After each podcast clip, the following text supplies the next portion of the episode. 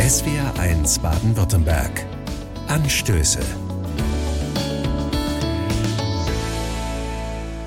Mit Sabine Winkler, hallo und schönen guten Morgen. Wenn es menschelt, das antworte ich gern, wenn mich jemand fragt, was mein Leben reicher macht. Wenn es menschelt. Manchmal schaue ich dann in fragende Gesichter und dann erkläre ich, dass das Wort zwar ungewöhnlich klingt, fast schon wie ein Kunstwort, es aber am besten beschreibt, was ich ausdrücken möchte. Beim Menscheln geht's für mich um etwas sehr Positives, das zwischen Menschen entsteht. Es ist eine Mischung aus dem, was Menschen sind und was sie füreinander oder miteinander tun. Nichts anderes als das pure Menschsein spielt dabei eine Rolle. Etwa so wie das, was ich auf einer Reise durch Rumänien erlebt habe.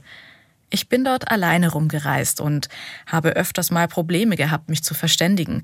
Ich spreche kein Rumänisch und Englisch sprechen dort scheinbar nicht sehr viele Menschen, weshalb es manchmal einfach schwierig gewesen ist, sich zu verständigen.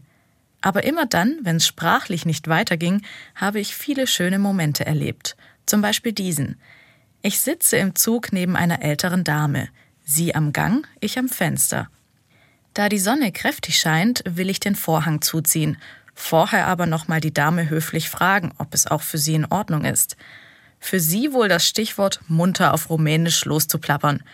Ich habe nichts verstanden. Mit Händen und Füßen haben wir dann aber irgendwie ein Scheingespräch geführt und uns dabei immer wieder zugelächelt.